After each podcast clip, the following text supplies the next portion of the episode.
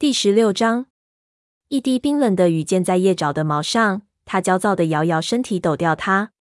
头顶上风呼呼地刮着，束不住地摇摆着，红里透黄的枯叶不断飘落到空地里。只剩不到一个月的时间，就完全进入秃叶季了。但现在看来，这还不是族群猫最大的麻烦。那只兔子闻起来味不对，炭毛向火星报告说，轻蔑说。吃了那些兔子肉的猫都死了，我相信他。我们看到的那只死兔子得了一种我以前从没见过的疾病，一定是两脚兽们干了什么。叶爪蹲伏在雷族营地的猎物堆旁，担忧的听着老师跟火星讲他们去高石山的路上发现的情况。叶爪看到父亲在听的时候，绿眼睛里流露出十分震惊的神情，难过的心都揪了起来。这么说来，我们也不能吃兔子肉了。”火星说道，“伟大的星族啊，接下来还会有什么灾难啊？我们都快饿死了。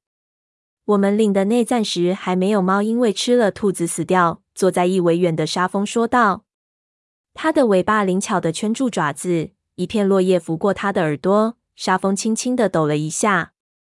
也许只有风族碰到这种麻烦。但是兔子跑起来哪会分边界不边界的？炭毛回答道：“或许从我们边界伐木场那一头跑过来的兔子能吃，不过我想，即使是从那边跑过来的兔子，也没必要冒险。”你说的对，火星深深叹了一口气。我会向全族猫宣布，不准再吃兔子肉了。呃，那我们总得找些东西填饱肚子吧？沙风迅速站起身，我马上召集我的狩猎队。看还能不能捕到什么吃的。说完，他就离开，消失在武士山洞的树枝间。而且，炭毛说：“我们最好把猎物堆里的兔子都清理掉。”叶爪看着小的可怜的猎物堆，里面只有一只兔子，看上去肥美。一看到它，叶爪就忍不住口水直流。他已经好几天没吃过这等美餐了。但一想到两脚兽可能对这只兔子做了什么，他的胃就一紧。他觉得自己好像闻到了在风族兔子身上嗅到的那股刺鼻的气味，但这只兔子的气味混杂了猎物堆里其他猎物的气味，所以他有些不太确定。把它拖到营地外埋掉，火星指示道。等一等，不要用嘴去衔，用爪子拖出去，然后用苔藓擦干净爪子。炭毛补充了一句。叶爪刚把那只兔子从猎物堆里挑出来，族里年纪最大的长老班尾恰好走了过来。他满脸期待地看着那只兔子，希望这是给长老们吃的。我肚子瘪得快跟天上飘的树叶一样了。他一脸期待地说道：“不是的。”炭毛连忙将自己和叶爪在风族领地看到的情形告诉了他。什么？我从没听说过这么荒谬的事情。班尾哼了一声，风族遇到点麻烦，雷族就不能吃兔子肉了。没准青面在说瞎话，只是为了削弱雷族力量。风族猫向来自负狡诈，你们难道没有想到这一点？叶爪跟老师对视了一眼，他知道自己再怎么说都不可能让班尾相信这件事。看来这只老猫要定那只兔子了。我们已经做出了决定。火星拿出族长的权威发话了：全族都不准再吃兔子肉。叶爪会把那只兔子弄出去埋了。不行！班尾勃然大怒，随即扑向那只兔子。饿坏了的他不顾一切的撕扯起兔子，吞下了一大口兔子肉。炭毛惊呼道：“不，不能吃！”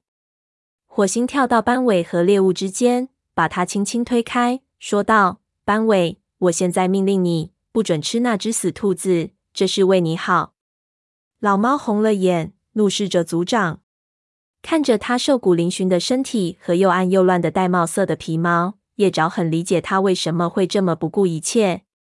这只老猫曾经是一只最优雅的猫后，变成这副模样，全是因为太饿了。你还有脸说自己是族长？他冲火星呸道：“整个族群都快饿死了，全都是你的过错。”火星的决定是正确的，炭毛坚持说道：“毋庸置疑，族里的猫吃这种食物会比饥饿死得更快。”斑尾转向炭毛，龇着牙，一副要咆哮的样子。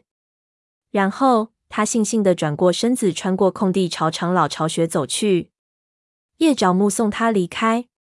星族啊，请求你保佑那只兔子是可以吃的。他一边默默祈祷，一边把那只被啃了几口的兔子拖向营地外。叶爪跟在炭毛身边，一起走向峡谷。一片干枯的棕色树叶飞舞着，落在了他的前面。这是他们从高石山回来，因为兔子问题跟班委发生争执的第二天。炭毛正在储备族群度过秃叶季所需的草药。饥饿导致族猫身体虚弱，它们会比平时更容易感染绿壳症和致命的黑壳症。没有必要去两脚兽的怪物附近，炭毛说道。他们所到之处，什么都没有了。我们去太阳石那边看看，能不能找到什么。地上落了厚厚的一层枯叶，一阵冷风吹来，树叶漫天飞舞。叶爪还是只幼崽的时候，就很喜欢把落叶抛到空中，追逐着跑。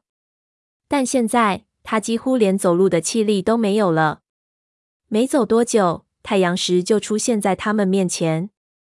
草地之上，平缓的灰色土丘很是醒目。就像沉睡的动物的后背，炭毛一下子就发现了一大丛茂密的繁绿，小心翼翼地咬掉它的茎杆。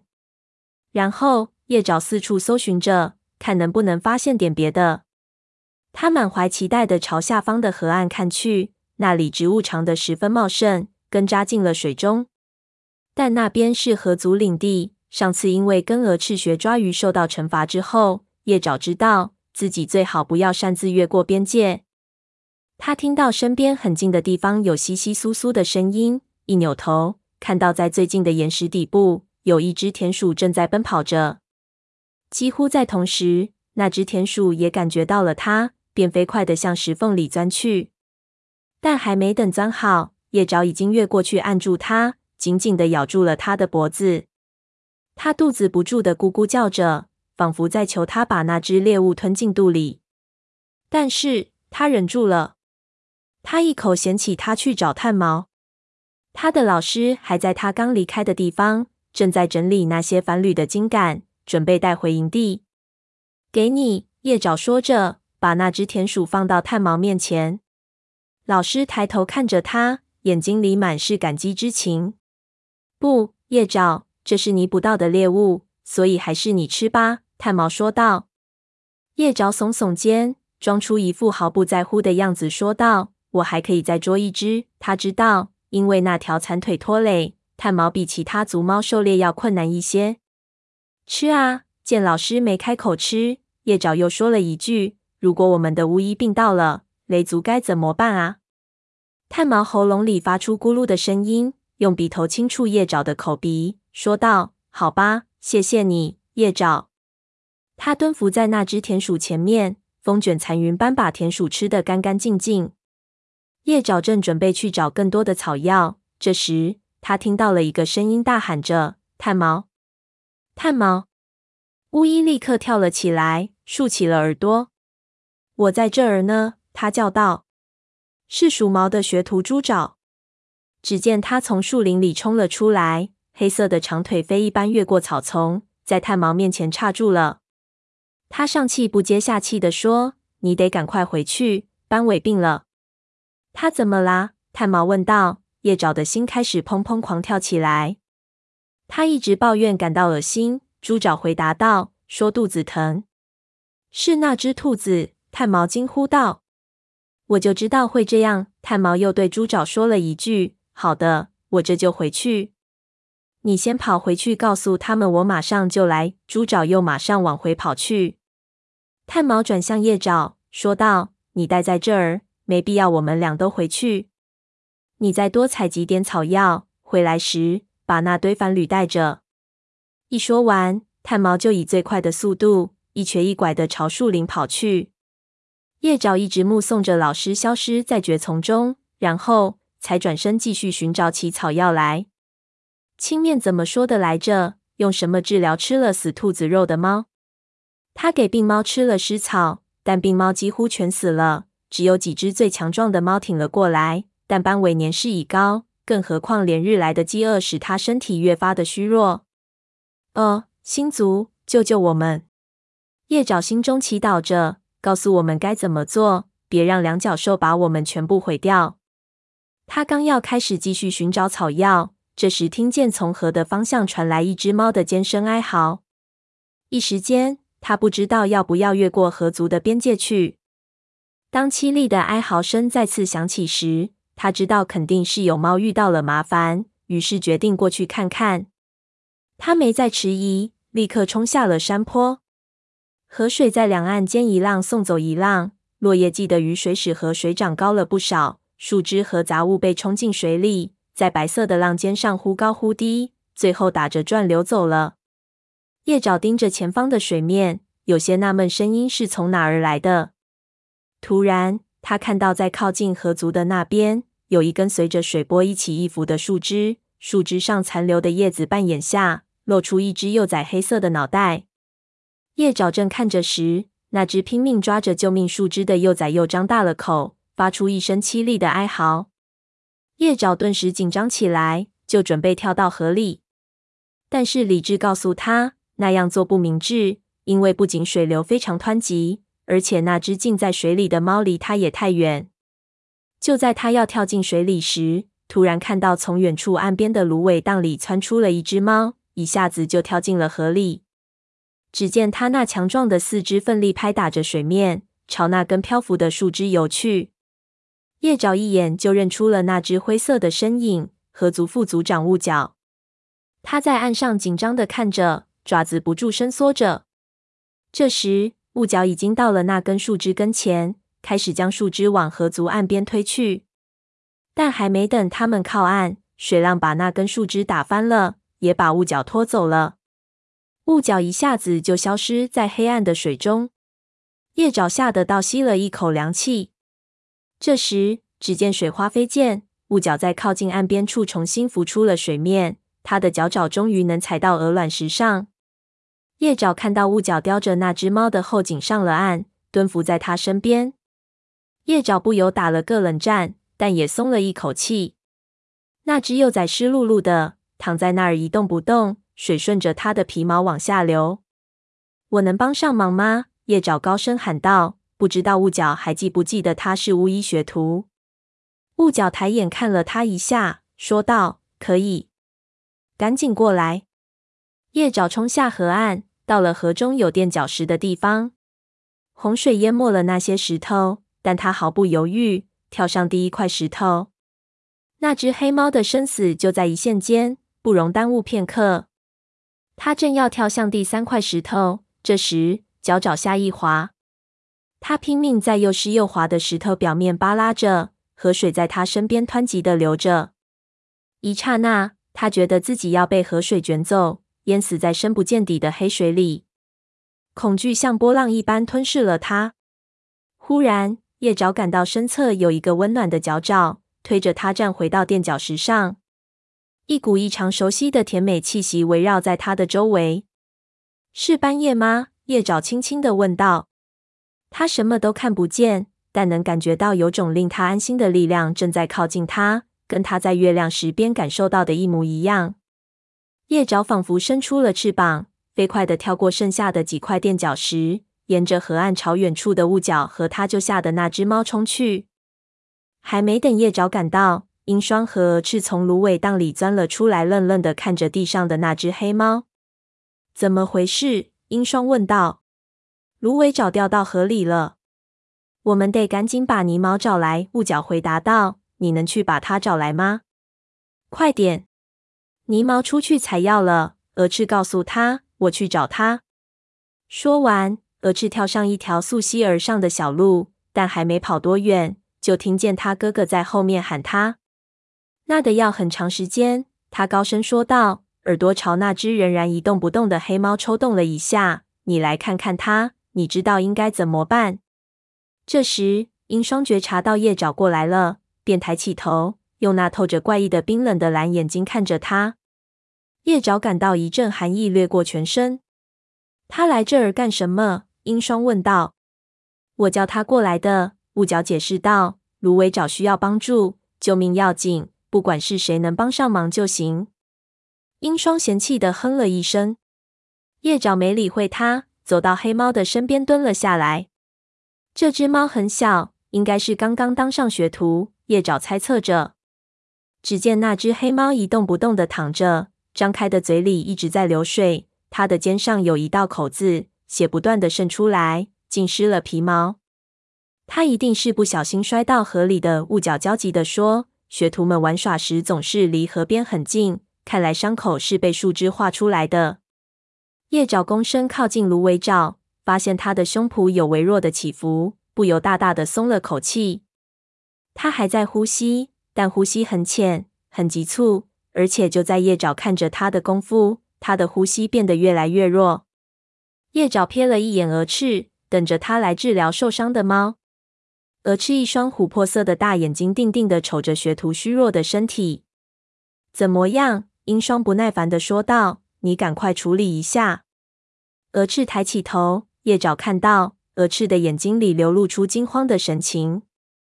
我我不知道怎么办，我身边没有应急的草药，我得先回去拿。芦苇爪等不了那么长时间，雾角恼怒的说道。叶爪能理解好朋友的慌乱，他俩都只是学徒，还没有做好救死扶伤的准备。泥毛到底在哪儿呢？这时，他脑子里有一个温柔的声音说道：“叶爪，你能救他的。想一想，炭毛是怎么叫你的。”蛛丝可以止血。是的，是的，我现在想起来了。叶爪大声喊道。鹰双眯着眼睛盯着他，问道：“你知道怎么救他？”叶爪点点头。那好，赶快吧。你靠边点。鹰双用肩膀将妹妹推到一边，好让叶爪靠近那只伤猫。鹅翅不满地轻声叫了一下。叶爪抬头看了他一眼，只见他仍然惊魂未定。那双琥珀色的眼睛睁得大大的，两只耳朵紧紧平贴在脑后。去帮我找些蛛丝来，快点！叶爪指示他。河族学徒惊慌地瞅了他一眼，然后转身冲上河岸，朝斜坡顶处的灌木丛跑去。现在帮他把肚子里的水吐出来，半夜轻轻说道。叶爪弯下腰，将肩膀塞到芦苇爪的身下，把它撑起来。很快，水便从他嘴里涌了出来。很好，现在他能正常呼吸了。接下来，你要处理下他浸湿的皮毛。那个声音继续说道。那个学徒开始虚弱的咳嗽，然后发出痛苦的呻吟声。躺着别动，雾角叮嘱道，说着安抚地舔了舔他的口鼻。你很快就会好的。你做得很对，叶爪焦急地对河族副族长说道。继续舔他的身体，逆着毛发舔，这样能让他的毛快点干，让他暖和过来。雾角立刻趴下来，伏在小学徒身边，开始猛舔他的毛。英霜犹豫了一下，也走到了伤猫身体的另一侧，做同样的动作。叶爪则对着芦苇爪尖上的伤口舔了起来，他舔掉伤口处的汁液碎屑。他知道必须将伤口清理干净，以免发生感染。蛛丝找来了，鹅翅带着一团蛛丝出现在叶爪身边，气喘吁吁地问道：“够不够？”“很好。”鹅翅把蛛丝敷在伤口上。他检查了一遍鹅翅有没有把蛛网放在合适的位置，确信蛛丝覆盖住了整道伤口，然后又仔细的把蛛丝轻轻拍进伤口。做这一切时，他简直就像是鹅翅的老师。“很好。”他又说了一遍，然后问道。芦苇爪，你还有其他地方受伤吗？学徒又开始咳了起来。多亏雾角和鹰双的拼命舔舐，他开始恢复元气，说道：“没有，只伤到了肩膀。”但叶爪还是给他做了全身检查，看看还有没有其他部位受伤。还好没有。我想你很幸运，叶爪说道。碰巧你在这里，所以他很幸运。鹰双大声咆哮着。不满地看着妹妹，蛾翅，你是怎么回事？你将来可是要当巫医的。蛾翅吓得往后缩了缩，不敢看哥哥的眼睛。芦苇爪，你能站起来吗？叶爪岔开话题，巧妙地给自己的朋友解了围。学徒撑起四肢，摇摇晃晃站了起来。雾角赶紧撑住他身体的一侧，让他为受伤的肩膀靠着自己。你觉得自己能走回营地吗？鹰双问道。芦苇着点点头。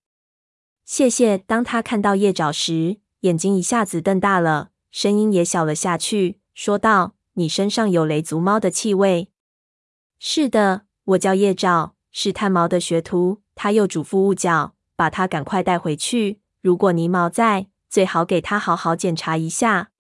如果不在，你们可以让他嚼一些百里香叶子，可以帮他安定情绪。还可以吃些罂粟籽止痛。”鹅翅补充了一句，尽量让自己的语气听起来自信些。“嗯，不，还是不要用罂粟籽。”叶爪真的不想让朋友难堪，现在最好还是让他自然入睡。受了这么大的惊吓，他早就疲惫不堪了。鹰双又不满地瞟了蛾翅一眼，蛾翅赶紧低下头看着自己的脚爪。他转身朝上游河族营地的方向走去，雾角支撑着芦苇爪跟在后面。那个黑色学徒仍然摇摆的厉害，但仍然一直向前走着。最后，三只猫走进了芦苇丛，消失在叶爪的视野里。他们离开后，叶爪不由得想到它们油光水滑的皮毛和强壮的身板儿，羡慕不已。即使是芦苇爪，它的皮毛在冷风中很快便吹干了，看起来也很健康，不缺吃喝的模样。河族现在是唯一猎物充足的族群，是唯一未受两角兽毁坏森林活动影响的族群。叶爪不去想这些愤愤不平的念头，一眼瞄到蛾翅还没走，便说道：“别那么垂头丧气的。”这事已经过去了，芦苇爪只是受了点轻伤，现在已经没事了。还没有过去，鹅翅猛地转身看着他，提高声音说道：“我失去了机会，失去了第一次证明我能成为巫医的机会。我全搞砸了。